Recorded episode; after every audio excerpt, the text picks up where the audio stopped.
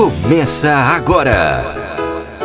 A voz do tradutor. Com Damiana Rosa. Olá, estamos no ar com a voz do tradutor. O espaço que dá voz e vez a você, querido colega ouvinte, tradutor, intérprete, revisor de textos. Sejam muito bem-vindos, sejam muito bem-vindas. Aqui é a Damiana Rosa e nessa edição você vai ouvir. Está no ar campanha de pré-venda de livros sobre interpretação comunitária. Esta semana tem um webinar da Autônoma Academy aberto e gratuito sobre tradução. Este mês tem ciclo de palestras grátis sobre interpretação comunitária no SESC. Professora Patrícia Cavallo convida para a palestra da Associação Brasileira de Pesquisa em Tradução, ABRAPT. A dica de hoje da editora Léxicos é Saque, Contos Escolhidos. Danilo Nogueira e o fim da saga. Não fique de fora do Congresso Uruguaio de Tradução e Interpretação. E a pausa para o café é com a pesquisadora, professora doutora Ângela Maria Erasso Munhoz, da Universidade Federal da Paraíba. Conversamos sobre sua carreira, o tema da sua pesquisa, comunicação plurilingue, e também sobre o projeto Mobilang. Então, vamos lá? Damiana, quais são os assuntos desta semana? Mais da metade das pessoas que se graduam nas universidades no Brasil são mulheres. Porém, isso não se reflete no número de publicações, tanto em livros quanto em artigos científicos. A editora Gota acredita que para mudar o cenário de publicações é preciso que as mulheres ocupem os espaços e, por esse motivo, criou o selo Maré para a publicação de livros científicos escritos por pesquisadoras das diversas áreas do conhecimento. Pelo selo Maré está aberta a campanha de pré-venda do livro da professora Daniela Uriguela, baseado em sua tese sobre interpretação comunitária e migração no Brasil. Vamos ouvir a Daniela. Olá, gente. Eu sou a Daniela Uriguela e vim aqui convidar vocês a participar do financiamento coletivo do meu livro Interpretação Comunitária e Migração no Brasil. O livro é uma adaptação da minha tese de doutorado que foi defendida em 2020 dentro da área de estudos da tradução na USP.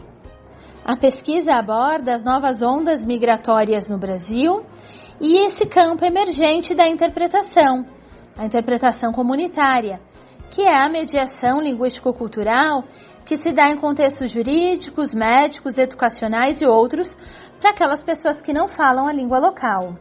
O projeto foi selecionado para virar livro pela editora Gota dentro do selo Maré, que tem o objetivo de promover pesquisas científicas escritas por mulheres. É só ir até o site benfeitoria.com barra Daniela Origuela, Daniela com dois L's, e fazer a sua colaboração. Obrigada e um abraço. Esta semana tem um webinar da Autônoma Academy, aberto e grátis, sobre tradução. Dia 11 de junho, às 18 horas de Lisboa, Lígia Ribeiro ministra webinar com o tema Como ingressar em nova área do segmento tradutório. Para mais informações e inscrições, acesse academy.autonoma.pt academy.autonoma.pt Vai ter ciclo de palestras sobre interpretação comunitária no SESC. O objetivo é divulgar uma área de pesquisa relativamente recente, a interpretação comunitária.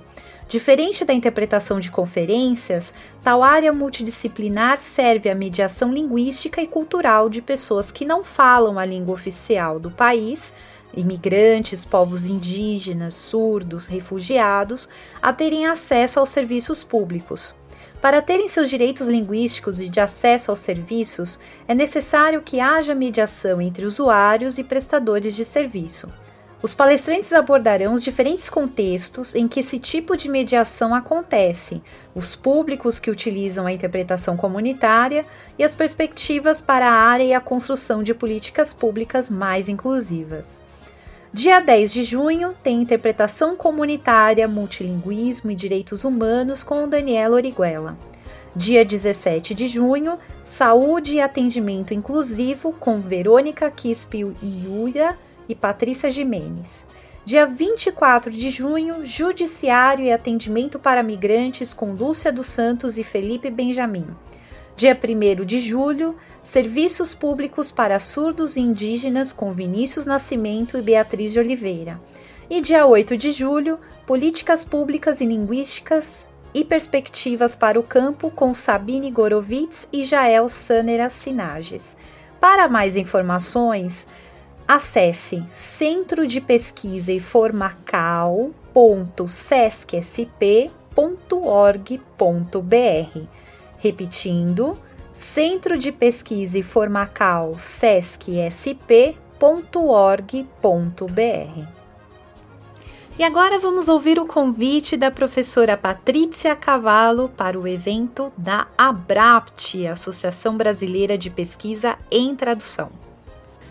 Olá, eu sou Patrícia Cavallo. Gostaria de convidar todos vocês, em nome da ABRAPT, Associação Brasileira de Pesquisadores em Tradução, a live sobre inteligência artificial e interpretação assistida, estado atual e desenvolvimentos futuros. Esse evento ocorrerá na quinta-feira, dia 24 de junho, às duas horas, horário de Brasília, e será com o professor Claudio Fantinuoli, da Universidade de Mainz, na Alemanha. Ele é um dos principais pesquisadores no âmbito da uh, inteligência artificial, interpretação assistida e fundador do Interpret Bank. E eu terei a grande honra e prazer de mediar esta, esta live. O evento ocorrerá no canal YouTube da Brapt, não precisa fazer inscrição prévia e poderá ser assistida tanto no original em italiano quanto uh, com a interpretação em português ou em libras. Uh, então sigam, acompanhem nas redes a Brapt e nos vemos lá. Nos vemos no dia 24. Um abraço. Leitura da Semana, com a editora Léxicos. Oi, pessoal, tudo bem? Eu sou a Thelma Ferreira, da Léxicos, e estou aqui com a dica de leitura da semana. Saque Contos Escolhidos é um novo lançamento da Léxicos. O livro conta com 20 contos selecionados de cinco livros, sendo eles Reginaldo, de 1904, Reginaldo na Rússia, de 1910, As Crônicas de Clovis, de 1911, Feras e Superfera, de 1914, Os Brinquedos da Paz, de 1919 e O Ovo Quadrado, de 1924. A apresentação e organização é do tradutor Alípio Correia de Franca Neto. Os contos de saque certamente irão agradar leitores que gostam de ser surpreendidos. E aí, gostaram da dica? Se quiser adquirir nossos livros, acesse nosso site www.lexicos.com.br. Até a próxima. Um abraço. O Avesso da Tradução, com Danilo Nogueira.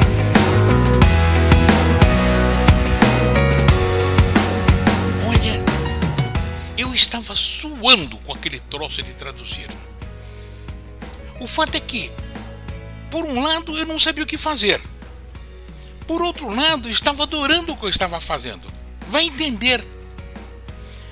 As coisas acontecem quando tem que acontecer. Dizia um amigo meu que era muito fatalista. Foi exatamente quando eu estava começando a entabular umas conversas com a minha mulher sobre a conveniência de largar de ensinar inglês para virar tradutor em tempo integral que eu tive uma surpresa. De repente, um dos sócios da Arthur Anderson entrou na minha sala e me convidou para ser funcionário da firma. Exultei, claro, mas era só um meio período, e embora o salário fosse bom, era pouco demais para sobreviver. Não pude aceitar a oferta da Arthur Anderson e continuar a trabalhar na FISC.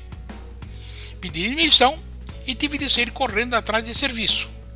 Serviço de tradução, certamente porque eu não queria nunca mais ser professor. Aliás, nunca mais fui. Tinha sido mordido pelo bichinho da tradução. No primeiro capítulo desta saca de meia tigela, disse para você que no meu tempo era bem diferente.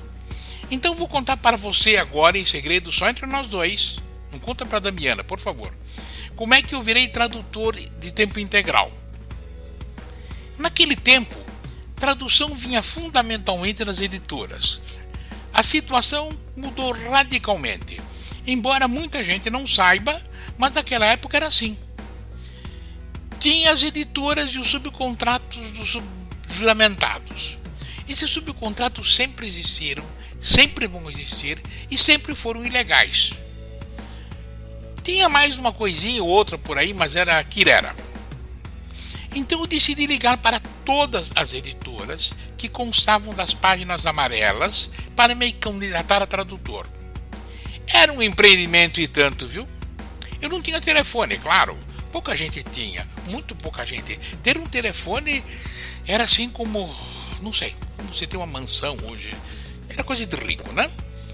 Para fazer assim montanhas de telefonemas, a gente tinha que ir ao posto telefônico da rua 7 de abril comprava uma pá de fichas e esperava vagar um lugar numa das baias, onde havia uma cadeira e uma mesinha para os que tinham que fazer muitas ligações.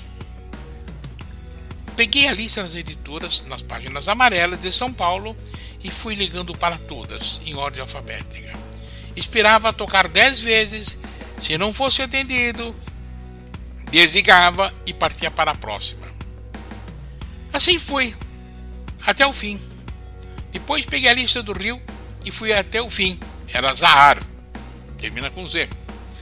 Aparentemente ninguém estava interessado nos meus serviços. Muito mas é uma frustração incrível. Eu ali no posto telefônico da 7 de abril, todo mundo falando e comentando, e eu desesperado porque eu não conseguia serviço. Peguei as páginas amarelas de São Paulo de novo para tentar as editoras com quem eu não tinha conseguido falar em ordem alfabética, de novo. A primeira era Atlas, na época a maior editora de livros sobre contabilidade e administração do Brasil. Dei sorte. A telefonista me transferiu para o Avelino, que era o encarregado do setor. O Avelino, por sua vez, ao saber que eu trabalhava na Arthur Andersen, marcou uma reunião me deu um teste e na semana seguinte eu saía da sede da editora, na Rua Elvésia 574, carregando orgulhoso e esperançoso um livro que foi publicado sob o nome de Análise das Demonstrações Financeiras escrito por um sujeito chamado John Myers. Tem ainda na, na estante virtual, tem acho que por 10 reais você compra um. Não compra não, é bobagem. Bato escrevi a tradução numa Olivetti Studio 44 a 10 cruzeiros por lauda. Imagina. Cruzeiros. Porque era assim que se fazia naquela época. Agora, bom, agora já contei toda a história, nós chegamos ao fim da saga e só me resta agradecer pela companhia e pensar em alguma coisa interessante para a semana que vem. Até! Olá, caros ouvintes! Aqui é Stephanie Teixeira, tradutora e intérprete gaúcha morando no Uruguai. Hoje eu trago uma notícia muito especial para compartilhar com vocês. Quero convidar a todos os interessados a participarem do Congresso Uruguaio de Tradução e Interpretação, que será realizado de forma online nos dias 27 e 28 de agosto. Este congresso está voltado para tradutores, intérpretes, estudantes e outros profissionais vinculados ao setor que queiram apostar pela atualização e crescimento profissional. No evento, teremos palestras sobre tradução audiovisual, acessibilidade, localização de software e videogames, tecnologias associadas à tradução, interpretação de conferências e marketing. Contaremos com 12 palestras, com espaço para perguntas e respostas, ministradas por 15 palestrantes da Argentina, do Brasil, do México e do Uruguai, que são especialistas nas suas áreas de trabalho. O evento será realizado em língua espanhola e contará com interpretação simultânea para português. São bem-vindos colegas de quaisquer combinações linguísticas para aprender e se divertir conosco. Para conhecer em detalhe o programa e a forma de inscrição, podem acessar o site www.congressodetraduccion.com Congresso com um só S e tradução, que nem em espanhol. Além disso, podem seguir as nossas contas no Instagram, arroba Congresso de Traducción, e no LinkedIn, Congresso Uruguayo de Traducción e Interpretación. Quero destacar que os estudantes de qualquer país, de qualquer curso vinculado à tradução ou interpretação, seja de graduação ou pós-graduação, têm direito a um vale desconto de 15%. Para ter acesso ao desconto, é necessário enviar um certificado de estudante ao endereço de e-mail congressodetraduccion.gmail.com. Então, temos um encontro marcado para agosto. Vejo vocês lá! Que tal uma pausa para o café? Na voz do tradutor, entrevista.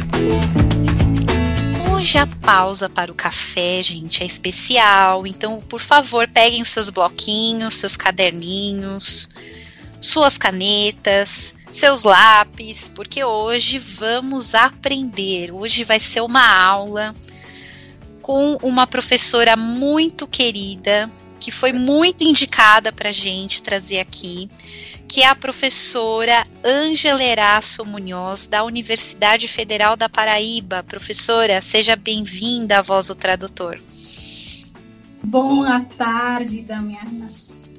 Eu estou muito feliz de estar aqui hoje com vocês, nessa pausa, nesse café que a gente vai tomar e sou eu que vai aprender. Viu? Ah, eu acho que não, viu, professora? Porque é, a senhora vai trazer muitas, muitas novidades para a gente. Hoje vamos ficar informados, vamos, vamos ver a linguística de um outro olhar, né? Vamos aproveitar muito esse momento aqui. Antes de mais nada, professora, eu queria que a senhora contasse um pouco da sua história. Como, em que momento da sua vida a área de letras chegou e te picou e e te fez ficar para sempre amando a, a, área de letras. Como que foi isso na sua vida? Então, da minha, na minha trajetória ela é bem híbrida, né? Eu acharia que eh, faz parte até da nossa própria mestiçagem, né? Desse hibridismo do que a gente é aqui na América Latina. Então, eu sou colombiana, nasci na Colômbia, e numa época de muita violência, onde a maioria das pessoas e os jovens, né, a gente não tinha muita possibilidade de futuro, mas eu, acho que sempre há futuro.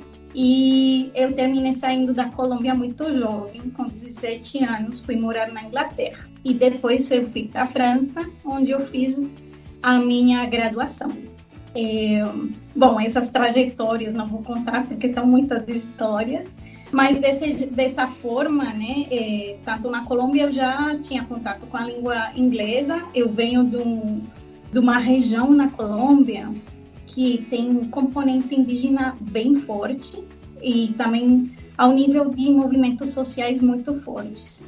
É, mesmo assim, a, as línguas indígenas elas não estavam tão presentes, né? Estou falando é, que eu nasci na época dos 80 e, e, na Colômbia só na época dos 90, na, na Constituição de 1991, é que a gente, a gente não, a Constituição integra esse reconhecimento pela diversidade linguística e cultural.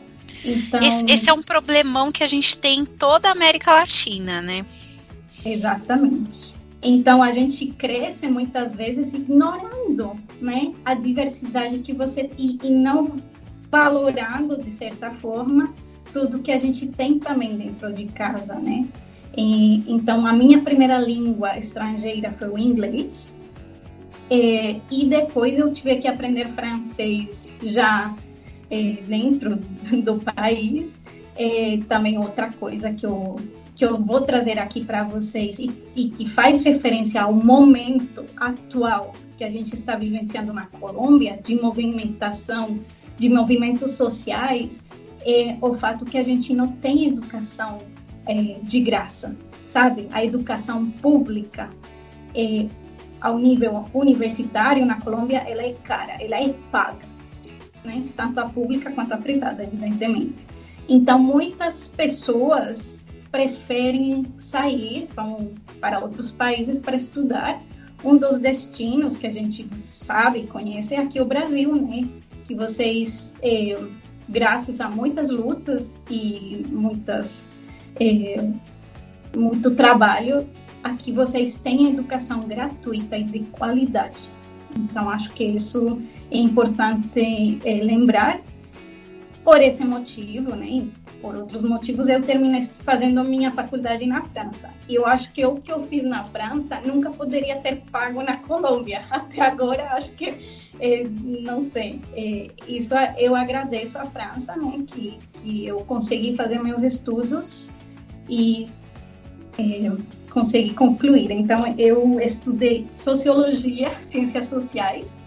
É, vai, vai ser divertido. Quando eu entrei né, na faculdade, a gente tinha que fazer duas opções, né? Enquanto você decidia. Então, eu entrei fazer ciências sociais e espanhol, língua espanhola. Aí foi meu primeiro contato com tradutores a forma como a gente trabalhava naquela época na universidade era através de tradução. E uma coisa que foi chocante para mim foi que eu tinha que traduzir do francês para o espanhol, né, sendo colombiana, e eu sempre pegava umas notas terríveis, porque na França, ou pelo menos eh, naquela época eh, não era permitido na minha universidade em Estrasburgo, em Estrasburgo, uma cidade que é fronteira com a Alemanha, eles não deixavam que eu traduzisse para eh, ou utilizasse as tipo assim a forma como a gente fala na América Latina. Coisa que em outras universidades outros espaços acontece coisas diferentes né? Depende de onde que você está né? Mas foi frustrante que eu não conseguia traduzir para minha língua, né, para a minha língua materna. Nossa, que coisa louca, né? Eles exigiam o quê? O espanhol da Espanha? Isso. O espanhol da Espanha, que nem o correto, de, na verdade na escrita, né? Nós não nós temos tantas diferenças a gente, a diferença do, do, português, que vocês são línguas com várias, tipo, gramáticas, é. a, o espanhol é mais... Léxico, é, né? É, é mais no léxico, em algumas questões gramaticais, pode ser que a gente utilize mais, por exemplo, os passados simples em espanhol da uhum. América Latina, como aqui no Brasil, você fala ontem eu comi. E na Espanha, e não sei se, se é a mesma coisa, é, na Espanha a gente utiliza muito para falar de passados o passado, o pretérito composto, né? Uhum. E seria, tinha comido, mais ou menos assim. É, e aí foi essa primeira. Aí eu fiquei mais longe, né, da tradução, porque fiquei meio com raiva, sabe? Nossa, eu imagino uma frustração né, grande, porque é a mesma coisa que dizer que você não sabia falar espanhol. Imagina, uma colombiana, né? Querer corrigir o espanhol de uma colombiana, meu Deus. Pois é, não, mas de, de, correção eu acho que, que fica isso, né? Ficou essa ideia de por que, que eu não posso levar né, a minha língua para fora. E eu terminei, eh, não largando, mas terminei trancando um pouco essa parte da, da área de língua espanhola e continuei com a sociologia, com as ciências sociais. Fiz meu mestrado em antropologia social e cultural. E aí eu tive que fazer um, um trabalho de campo, fui para a Colômbia naquela época. E aconteceu uma coisa que me chamou muito a atenção, foi que eh, comecei a trabalhar com pessoas que eram desplaçadas, né, que são as pessoas que têm que fugir dos problemas de ordem público, né, das, das dos grupos armados que estão é, na parte do campo, né, na Colômbia, e elas vêm, chegam para a cidade, um deslocamento forçado. É, eu percebi que elas tinham muita dificuldade em compreender também, por exemplo, as a, a forma como a gente fala na cidade e as questões administrativas é, aí eu terminei fazendo um, um, trabalho um pouco de, não de alfabetização, mas de tentar mediar entre a língua espanhola, né? Todo mundo falava espanhol, mas tentar mediar e ensinar é, como entender alguns textos, como preencher formulários. É, e assim, depois eu voltei para a França e, e, comecei a trabalhar como professora de língua espanhola.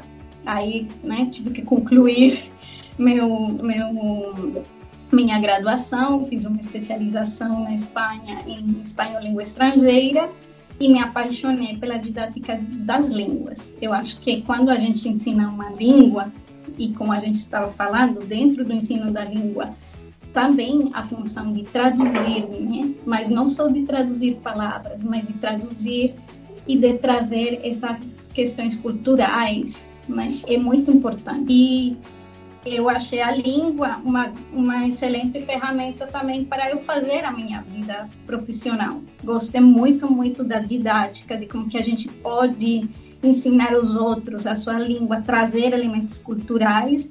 E aí foi que né, fiquei, fiquei não só pesquisando, mas também trabalhando como professora de língua em espaços diferentes. Por exemplo, é, do fato que eu, que eu venho também das ciências sociais, de repente eu não estava tanto naquele ambiente das letras. Eu era professora na faculdade de medicina, eu fui professora na faculdade de, de direito, de engenharia, é, e é isso dá para você desenvolver outras habilidades, né? Pensar como que, como que, qual é a linguagem especializada de cada um desses dessas áreas, né? Das ciências, da ciência política, etc. E como que veio o mestrado, o doutorado? O mestrado veio assim, iniciando né, esse, esses trabalhos. Eu comecei eh, monitorando, trabalhando num centro de línguas, que era da Universidade de Estrasburgo, é, com a parte de inglês e eles davam também aulas de alemão, mas eu ficava mais é, recebendo as pessoas. Aí eles abriram um espaço para o espanhol e precisavam de um professor. E eu, né, me candidatei e comecei. Como eu gostei muito e também a gente fica insegura com os primeiros trabalhos, aí eu esqueci, também fui é, professora nas escolas a gente tem que se formar. Aí eu comecei me formando com uma especialização, como eu falei, em, em eh, didática, espanhol língua estrangeira, mas já trabalhando como professora, eu iniciei meu mestrado em didática das línguas, em uma perspectiva plurilingüe. E aí foi que eh, meu trabalho de mestrado eh, foi através de uma atividade de teatro para integrar os estudantes estrangeiros na França. A gente criou um grupo de teatro e línguas. Era um grupo de, de aprendizagem né, e prática das línguas românicas, ou seja, as línguas romances, através de uma, de uma, de, de uma didática que a gente chama de intercompreensão entre línguas românicas.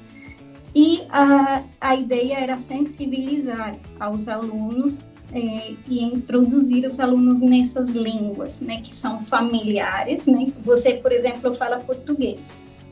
Você tem uma certa facilidade se a gente desenvolve algumas técnicas para a compreensão de línguas, por exemplo, o catalão, o espanhol, o italiano, galego, o galego, né? Então essa intercompreensão ela traz tanto uma didática, né, pensar como ensinar essas línguas, tanto como a parte política. Como que a gente consegue dar visibilidade às línguas que são, eu falaria minorizadas, mas uh, tem pessoas que falam que são minoritárias, é, como, por exemplo, o galego que você falou. Então, a gente traz essa diversidade para a sala de aula e trabalhava naquela época com, com teatro. Foi bem divertido, eram estudantes estrangeiros de diversos países, a gente fez bastantes brincadeiras. E a partir desse trabalho, eu fiz o trabalho de mestrado e aí eu fiquei apaixonada pela intercompreensão e desenvolvi meu projeto de doutorado.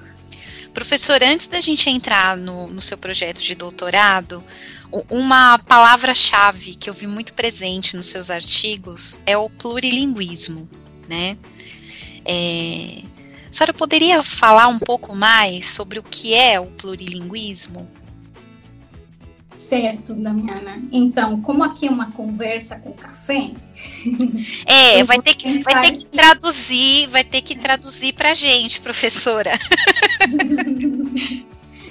e também eu acho que quando é pesquisa, a gente pode pesquisar artigos, citar autores e tal. Mas eu vou dar uma referência assim, bem é, básica, que eu acho que são as melhores, de imaginar como que a gente percebe o mundo. A gente tem duas noções, ou termos, né? O multilinguismo, e é, tudo isso aqui tem escolas diferentes. Algumas pessoas vão falar, ah, isso não é assim, outra, né? Mas eu vou falar desde a perspectiva que eu percebo e as leituras, né? E, tipo, a escola mais francesa, dessa ideia de que, que seria multilinguismo é a, a presença de várias línguas num espaço, tá? Então, a gente, por exemplo, mora no Brasil. Aqui, você sabe que no Brasil tem mais ou menos mais de 200 línguas indígenas, tem línguas de imigração, mas nem todas essas línguas convivem com você. Então, hum. a gente falaria que o Brasil é um país multilingüe, porque ele tem uma presença de várias línguas, mas o plurilinguismo já é tanto a habilidade, a consciência e o desenvolvimento de umas destrezas que você vai desenvolver individualmente. Então, eu como Ângela, eu me considero, posso ser plurilingue, porque eu estou em contato com várias línguas e porque essas línguas fazem parte da minha vida. Então, por exemplo, pode ser que eu não fale perfeito o galego, né? E nem falo galego, mas eu entendo. Eu tenho contato. Eu estou assistindo há pouco tempo uma, um seriado em galego, né? Então você pega ou em catalão, não sei, em italiano, em português, você pega esse contato e vê como essa, essas línguas estão em contato com você e eles criam percursos linguísticos e aos poucos você começa a relacionar, né? É, palavras, coisas que às vezes nem, nem precisam ser da mesma é, família linguística, né? De repente, não sei, Damiana, eu faço yoga, né? E tem muitas palavras em sânscrito, que é uma língua, Verdade. imagino, super difícil de compreender. Mas aos poucos você percebe, ah, não sei, a, o, o asana, né? Uma posição do triângulo, ela se chama trikonasana. Tri, triângulo. Oh, em várias línguas a gente tem esse tri. Então você vai começando a fazer relações entre essas línguas isso que eu desenvolvo é a competência plurilingüe. Né? Desde a perspectiva didática, volto e, e, falo, né? desde essa escola, assim, é mais ou menos que eu trabalho com esses, esses pesquisadores, porque não sou eu que inventou o, o termo, mas eu me, me inscrevo nessa, nessa, nessa definição do plurilinguismo que é super interessante de pensar, porque os tradutores geralmente são plurilingues, plurilingues, né? Porque nós, nós convivemos com várias línguas e temos uma comunicação com várias delas. Às vezes nós não traduzimos aquela língua, mas a gente convive com ela de alguma forma, né? Uhum. Mas me chamou muito a atenção, achei, professora, que a senhora tocou num ponto aqui, ó, importantíssimo, porque muitos de nós brasileiros achamos que no Brasil só se fala português. Exatamente. E não consegue ter consciência do, do, da quantidade enorme de línguas que nós temos aqui, línguas que estão aqui muito antes dos portugueses chegarem, né? E que elas estão presentes até na, na toponímia, né? De como que as coisas são chamadas porque a, na cultura a gente também faz isso. Que o que é a cultura, muitas vezes, ou como que eu aprendo a cultura do o termo cultura também é um, um termo bem difícil de definir, não vou definir aqui. Super que... complexo. Aí a gente tem que fazer uma outra entrevista só para falar sobre o que é cultura, né, professor? É.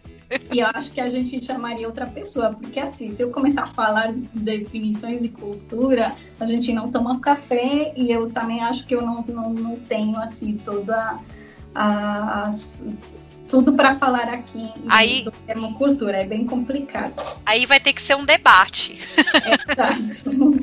Mas a própria cultura, quando você como estrangeiro, você como ser humano, sempre está fazendo uma tradução entre diferentes culturas, uma ponte. Mais do que uma tradução, eu acho que a tradução vem mediar essas essas ideias até na própria língua, né? Muitas vezes o que a gente está pensando, falando, a outra pessoa entende de outro jeito, falando a mesma língua, né? E, e para os tradutores aqui no Brasil deve ser super difícil também escolher qual tipo de português eu quero eu quero traduzir, de que forma, né? Como que eu vou trazer isso para a minha realidade? É, mas voltando às línguas indígenas, a diversidade linguística do Brasil, ela é enorme. Vocês não só têm línguas indígenas, que elas estão presentes na comida, né? nos lugares, nos espaços, mas tem outras línguas também é, de imigração e línguas que podem ser criadas também, né? Essas línguas de fronteira que a, gente fala, ah, não, mas isso é portunhol. Pode ser portunhol, mas o portunhol pode ser uma língua e eu acho que cada vez mais as pessoas estão tentando é, não legalizar, mas de repente formalizar que o portunhol é outra forma de é outra língua. É, eu acho que falta a gente crescer com essa ideia do multilinguismo, do, do plurilinguismo, né? Porque a gente cresce com essa coisa de que ah, no Brasil só se fala português. Ah, na Colômbia se fala espanhol, né? Uhum. E, e não valoriza né, a, a, riqueza que nós temos de, né, quantas línguas temos no Brasil hoje, professora? Eu, eu sei que não, não tenho aqui os, você... Não, mas mais ou menos, mais de... Eu sei que línguas indígenas, e isso que ainda nem, nem todas elas têm sido categorizadas, mas acho que são umas 200, você fala demais, depende. É e porque aí, esses dias eu vi eu vi o pessoal compartilhando no Facebook um mapa. Ah, no Brasil nós temos 10 línguas. Eu falei, imagina, 10 línguas indígenas, é muito mais do que isso, né? É, eu acho que falta a gente já crescer conhecendo essa riqueza, porque realmente são línguas vivas, né, professora? A gente, a gente não está falando de línguas mortas que não são mais faladas, né? É, são línguas vivas que estão aqui agora acontecendo e se desenvolvendo, né? É, eu fiquei super surpresa ao ver o. Eu não me lembro se foi no Peru que foi desenvolvido um, um, uma pesquisadora pôde defender o seu doutorado na sua língua materna indígena. Em Quechua. Sim. Quechua, né? Foi super emocionante ah, isso. Isso é sensacional e eu acho que assim é, espero, né? E a gente vê uma, uma evolução, ou eu pensaria assim, um progresso, uma abertura para isso. E volto ao que a gente falou, né? É, nós temos constituições criadas numa época de muita repressão. A maioria das constituições da, da, de América Latina, elas, claro, é certo, elas tiveram uma reforma nos anos 90, 2000, muitas vezes, mas Imaginem você passar dois mil para chegar no ano 2000 para reconhecer a diversidade linguística das pessoas que estavam na sua terra. Antes de ser país, é um absurdo, é, é, não é um absurdo, mas é muito curioso, né? Que primeiro estavam as nossas línguas originais aí nesse território e a gente teve que constituir um país. Aí passaram, não sei, 200 anos pelo menos para a gente reconhecer que existia pessoas que falavam línguas originárias ou línguas de outras partes. Aqui também no Brasil é, há um trabalho muito interessante que é o do Instituto de Políticas Linguísticas, o IPOL, que fica na, em Santa Catarina.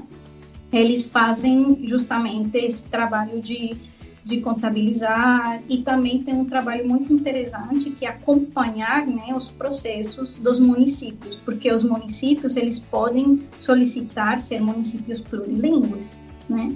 É, por exemplo, línguas de imigração, como é o italiano, como aquelas línguas de, de de origem é, germânico, que eu não, não vou falar aqui porque eu fico com vergonha da minha pronúncia, é, são línguas que existem, elas também têm, têm trabalhos muito legais para a gente perceber como transmitir. Tem escolas bilíngues né, nessas línguas. Outro dia estava vendo uma coisa que adorei, que foi um livro de culinária em língua é, italiana. Então, eram as receitas né, da, das vovôs e das mães e de muitas mulheres. Eu falo de mulheres porque acho que eram receita, receitas mais de mulheres, mas não quer dizer que os homens não, não façam e têm que fazer, né, participar de todas essas produções eh, culturais e, e, e gastronômicas. Mas aí acho que eram receitas da vovó, uma coisa assim, que eram receitas escritas em italiano, né, que é uma língua eh, que acho que, bom, é uma língua é, de origem do não é do italiano, mas dos dialetos, né, e das línguas que se falam na Itália. É, se não, assim, acho que o Vêneto que que é o tipo o pai dessa língua, mas ela já é uma língua constituída, o italiano, e era e eram livros de receitas nessas línguas. Então, muitos dos brasileiros, eles também têm essas lembranças, né, da culinária, dos, dos, das famílias migrantes que estavam aqui, mas muitas dessas coisas, elas foram apagadas do espaço social eh, nos momentos da ditadura. Então, muitas vezes a gente pensa assim, ah, mas por que, que não tem tanta eh, na, na paisagem linguística?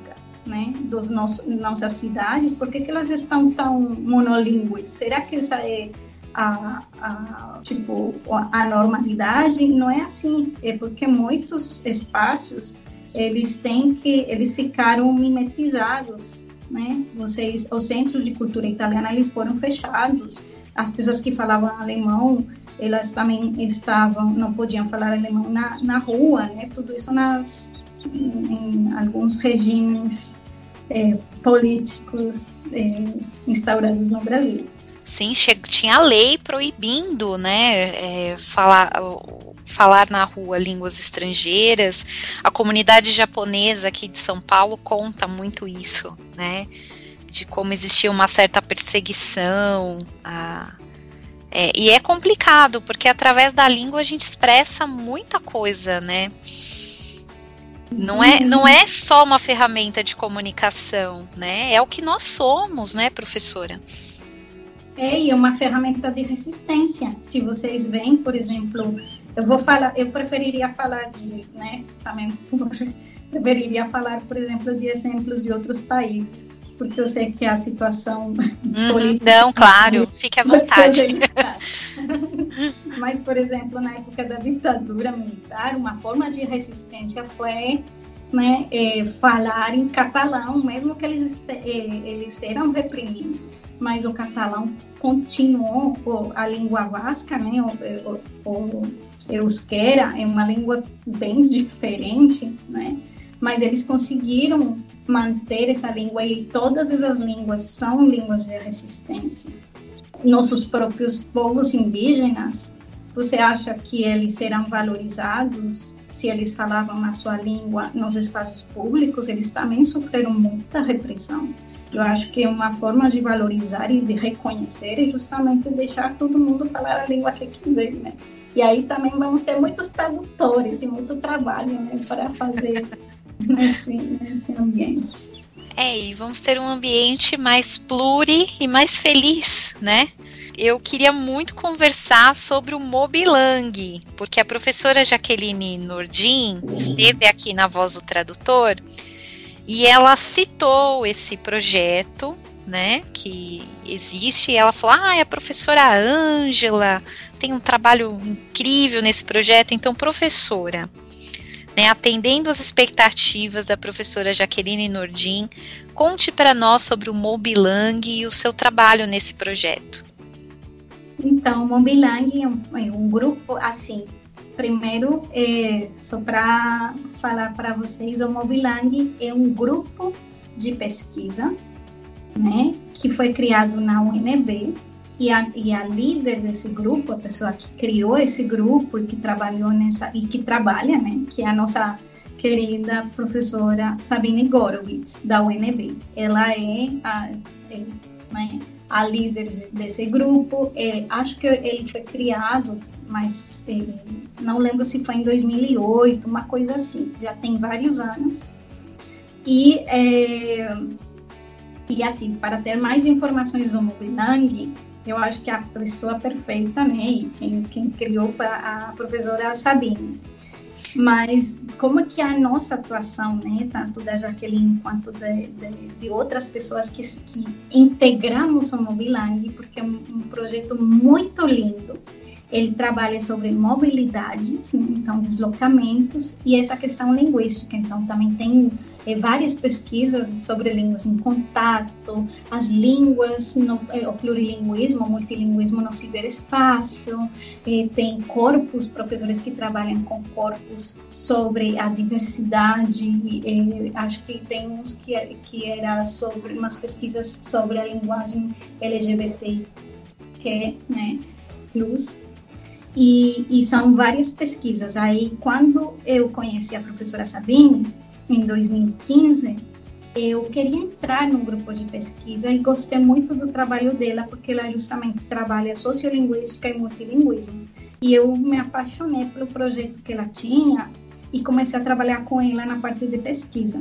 Quando eu fui transferida, né, que aí volta a história, eu fui para Foz do Iguaçu, tava toda essa questão, terminei meu doutorado, passei concurso público, sou professora né, é, federal e a vida na fronteira é gostosa, não vou falar que não, mas eu senti necessidade, eu queria, eu queria sair de lá, queria né, estar por questões também pessoais e tudo em outros espaços. E eu tive a sorte, assim, que eu tudo deu certo para eu aproveitar uma vaga que estava sendo liberada aqui na UFPB, de um professor que foi para o Rio. Enfim, foi uma triangulação assim de, não sei se foram forças da natureza, o que for, mas eu é, contatei muitas universidades onde eu queria é, onde eu queria ser transferida e a Universidade Federal da Paraíba, ela tinha essa possibilidade, aí eu criei um projeto, foi avaliado, as pessoas gostaram né, dessa proposta, e eu cheguei aqui sem conhecer ninguém. Assim, caí, né? Conhecia de nome alguns dos professores, mas cheguei aqui na Paraíba e cheguei num momento muito importante, que foi em 2018.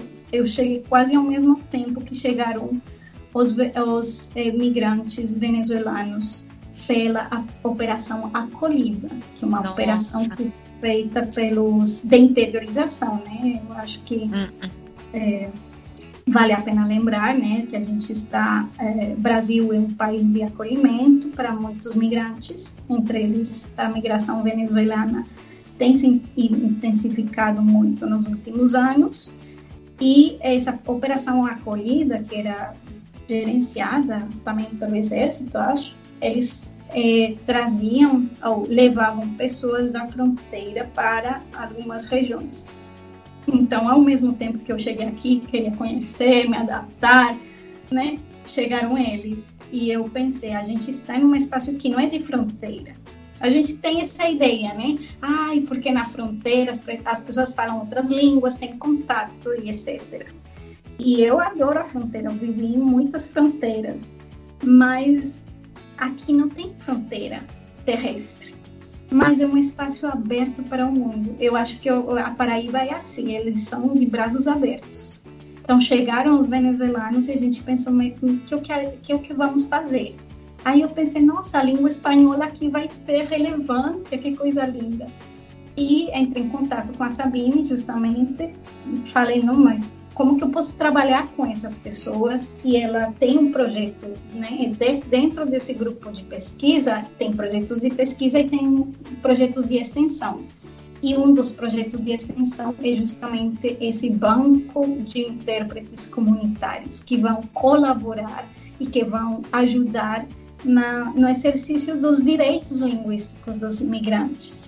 É, só que eu nunca tinha trabalhado com tradução interpretação da minha, imaginem, eu tive que aprender, eu, e estou aprendendo. Eu acho que é uma aprendizagem da vida daqui para frente vai ter muito, muito mais para fazer.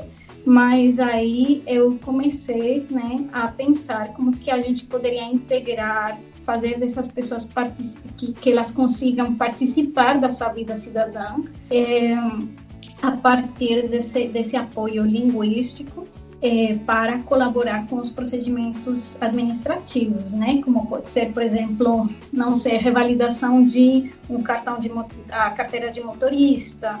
É, tem também toda essa questão das traduções dos, dos diplomas.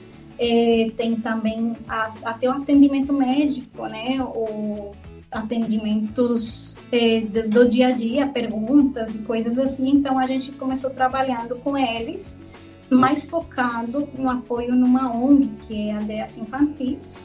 E o que a gente fazia, além de algumas atividades também, é formar as pessoas, não formar, mas ajudar na capacitação das pessoas que acolhem os venezuelanos e os hispanofalantes na compreensão dessa língua espanhola. Então, você, por exemplo, de repente, não precisa fazer um, um falar perfeitamente o espanhol, mas se você, por exemplo, é psicóloga de uma ONG e recebe essas pessoas ou uma assistente social, você pode desenvolver estratégias de comunicação plurilingüe que, que ajudem nessa compreensão mútua, né? Uhum. Sem precisar você falar uh, espanhol, entendeu? Porque muitas pessoas ficam com medo. Nossa, fala em outra língua e não entendi nada.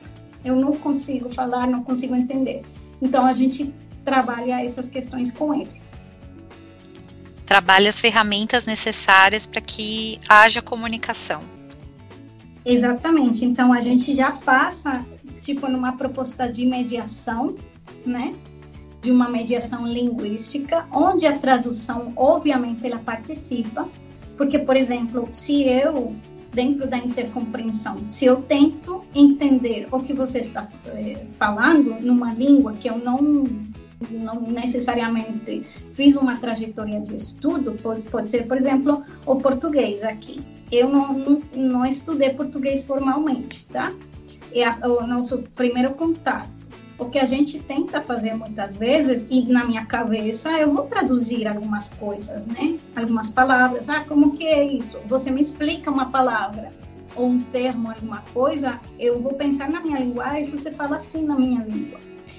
Então, são várias estratégias onde a tradução colabora, né? não é uma tradução como a gente falaria né, de, um, de um texto ou de um termo ou de uma palavra para outra, mas é uma tradução que acontece dentro da sua própria dinâmica de comunicação, né? onde você se abre para procurar estratégias que ajudem a outra pessoa na compreensão. Se de repente o que você estava falando, por exemplo, com seus parentes eh, que falam rápido. Uma estratégia de comunicação é só, oh, por favor, pode falar mais devagar. Eles vão falar mais devagar, vão falar palavras que a gente não entende, né? Até nem você, nem eu.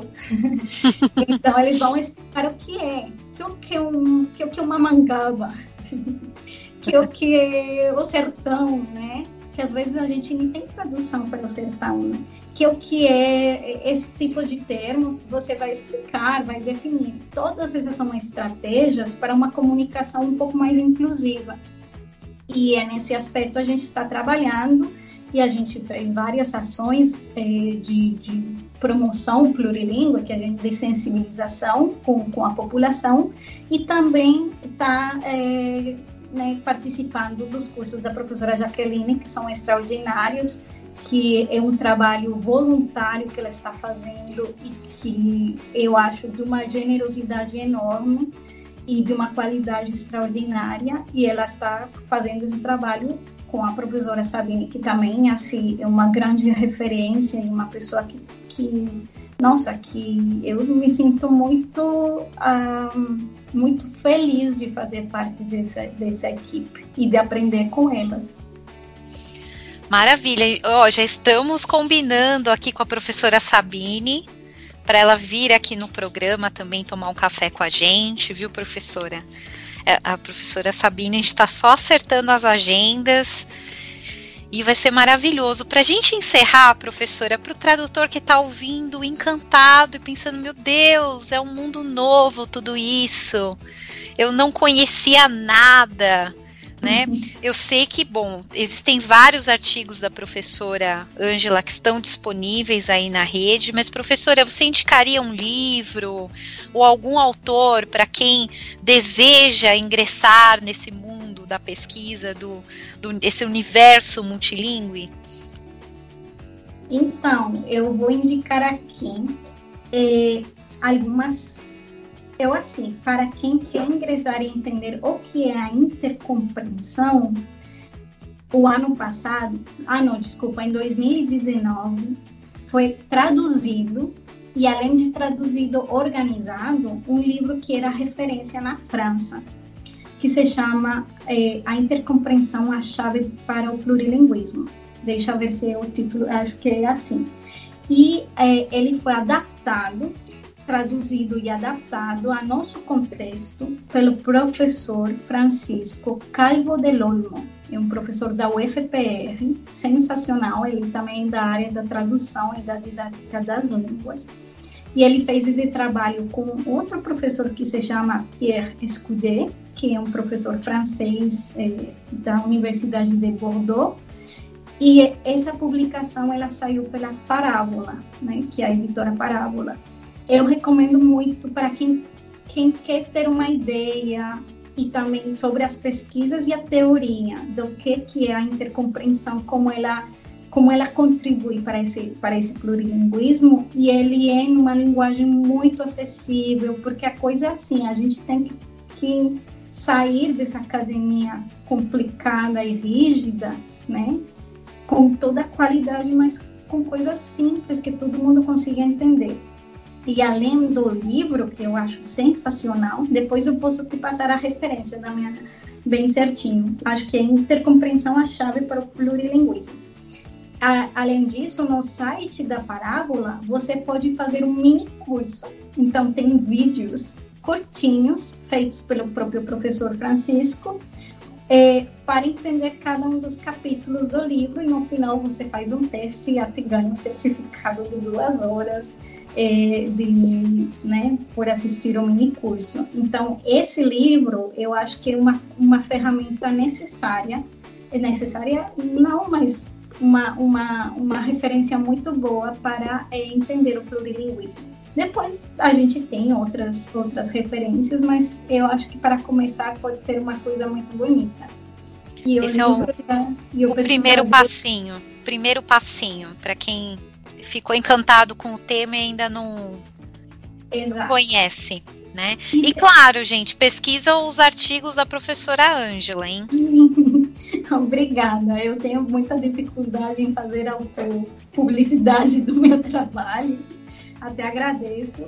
Mas só para, assim, eh, falar que todo o trabalho das pesquisas sobre a intercompreensão, eles são acessíveis. Tem muita coisa que é online, que é gratuita e que faz parte de projetos que foram financiados por eh, organismos. Então, por exemplo, tem um site que é da União Latina, né? Pode colocar União Latina em português, União Latina em espanhol, União Latina eh, em francês. Ele aparece, tem também em rumeno. E aí tem muito material sobre intercompreensão, tem até um livro maravilhoso também pelas eh, agência universitária da francofonia. Os, os, franceses, acho que eles têm muitas publicações nessa, nesse, nessa área de intercompreensão. E muito material está disponível. Outra universidade que trabalha muito com intercompreensão é a Universidade de Aveiro, e eles têm uns trabalhos muito bons. E aqui no Brasil, temos várias universidades também fazendo publicações, trabalhos de TCC, dissertações, trabalhos de doutorado em, em muitas universidades, como a, a, Universidade de Campina Grande, eh, a Universidade Federal de, do Rio Grande do Norte, na USP, né, eh, na UFPR, né, no Paraná, na UFMG, em Minas Gerais, e em várias outras universidades. E desculpem se eu não lembrei de todas, mas são várias eu queria agradecer, professora, por, por por estar aqui com a gente, por dividir seu conhecimento, a sua história, né, por, por dar essas referências, né, que eu acho que são extremamente importantes, ainda mais agora que esse tema da interpretação comunitária vem ganhando força aqui no Brasil, né, até que enfim, né. é, Professora, para quem acompanhou essa entrevista e está encantado com o seu trabalho e quer saber mais sobre as suas pesquisas, quer te acompanhar nas redes sociais, a senhora está em alguma rede social que usa mais? Vou deixar aqui também meu e-mail institucional, né? É, não vou falar, tem uma coisa muito chata que é o currículo Lattes, mas eu acho que é onde tem mais referências e as coisas que eu faço academicamente. E temos o Instagram do projeto Mobilang, né? Que é Mobilang, aquele trazinho embaixo. Como é que a gente fala? Underline. Underline, oh, tá em inglês, bom, Mobilang, underline UFPB e podem encontrar a gente nas, nas, nas, redes sociais com isso. No Instagram também tem o Mobilang, que é o projeto da UNB também, que tem um site institucional, né, e que também tem Facebook, eh, Facebook e Instagram. E proximamente, um dos projetos e dos objetivos com a professora Sabine e com Jaqueline é a gente poder trabalhar num site um pouco mais é, aberto, inclusivo, com muito material para a gente poder divulgar esse trabalho interessantíssimo que, que é a intercompreensão, é, só a intercompreensão, mas a interpretação comunitária, porque eu acho que a gente tem muito para aprender, tem muito para colaborar e tem muito para compartilhar, porque esse mundo aqui tem que ser não só mais inclusivo, mas mais participativo, virar todo mundo cidadão e se dar a mão, né? porque os tempos não estão fáceis. E eu acho Verdade. que a esperança está nessa, né? Em, nesses trabalhos colaborativos. Por isso que eu também agradeço, não só de vocês terem permitido eh, eu aqui expressar com a minha voz, com o meu sotaque, com tudo isso a gente faz, mas também ter esse espaço não só de um podcast, mas também desse, desse trabalho bonito da Escola dos Tradutores, das formações que vocês fazem e desse, desses momentos agradáveis, Damiana. Eu que agradeço, estou super feliz né, de ter conversado com você e eu ficaria a tarde toda. Ah, eu ficaria a tarde toda ouvindo este lindo sotaque, professora e ouvindo sobre a sua pesquisa, porque realmente é um tema fascinante, né? Eu já vou correndo atrás do livrinho, viu? E tenho certeza que os ouvintes também vão ficar atentos aí a, a esse tema, que é, é demais. A gente tem que acordar, gente, né? Existem várias línguas convivendo entre si, e essa é a nossa realidade, né? E isso é maravilhoso, né? Essa riqueza, né, que a gente tanto falou aqui. Professora, muito obrigada mais uma vez. Esperamos tê-la outras vezes aqui na Voz do Tradutor, tá? Por favor, vai se tornar a nossa consultora de, de plurilinguismo e mediação linguística. É, e, bom, quando tiver um Instagram, avisa aqui, manda uma mensagem que os ouvintes com certeza vão querer te seguir lá, viu?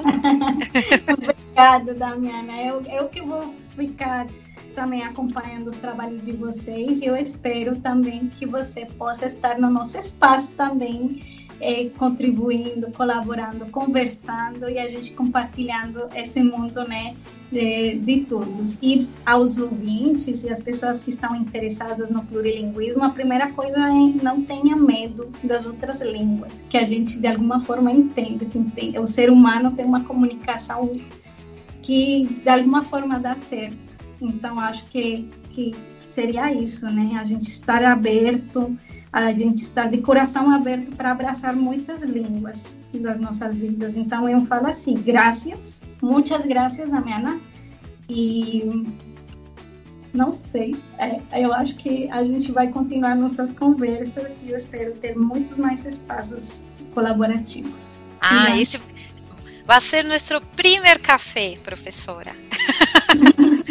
El primero de muchos, ojalá. Um abraço. Un gran abrazo para todos ustedes y muchísimas gracias por esta invitación extraordinaria, por este espacio tan bonito y me siento muy feliz de estar aquí con ustedes y espero que haya más espacios. Seguro que sí. Un gran abrazo. Gracias. Hasta. Chao. Fique por dentro da agenda da Escola de Tradutores. Dia 14 de junho, às 19h30, tem Mercado de Tradução Audiovisual com Carol Bruni. O objetivo é entender como funciona, quais são as áreas da tradução audiovisual e como trabalhar em cada uma delas, descobrindo as peculiaridades de cada área, como trabalhar e prospectar clientes e divulgar o seu trabalho. Dia 15 de junho começa curso novo na Escola de Tradutores. Introdução às Cat Tools módulo 1, para você que acha que Cat Tools são bicho de sete cabeças, com Luciana Boldorini e Ivar Panazolo Júnior. Com uma metodologia inovadora que mescla teoria e prática, conceitos e mão na massa, este curso serve como uma introdução geral ao trabalho com as Cat Tools. Dia 18 de junho tem Quero Ser Revisor. E agora? Com Mônica Rodrigues. Venha conhecer o mundo da revisão de textos, as principais dicas e conhecimentos necessários e comece a atuar profissionalmente na área. Dia 19 de junho tem Mercado da Tradução Primeiros Passos com Vitor Gonzalez. Essa oficina busca refletir o processo de tradução e mostrar um panorama do mercado da tradução no Brasil e no mundo. Para mais informações e inscrições, acesse o nosso site www.escoladetradutores.com.br. Se você tem notícias relevantes na área da tradução, revisão e interpretação e gostaria de compartilhar com seus colegas, envie para nós em áudio através do WhatsApp 11 994 72 9914. Repetindo, o código do Brasil 55 11 994 72 9914. Gostaria de rever os outros episódios da Voz do Tradutor? Acesse nosso site www.escoladetradutores.com.br barra podcast. Lá você confere todos os episódios, desde o primeiro, e você pode ouvi-los à vontade, é grátis. E lembrando que a Voz do Tradutor também está no Spotify e no Deezer. Você pode nos procurar por lá também. A sua voz é a voz do tradutor. E aqui é o espaço onde você tem voz e tem vez. Um grande abraço e até a próxima semana. Você acabou de ouvir a voz do tradutor. Na semana que vem tem mais, com a tradutora, intérprete e professora Damiana Rosa.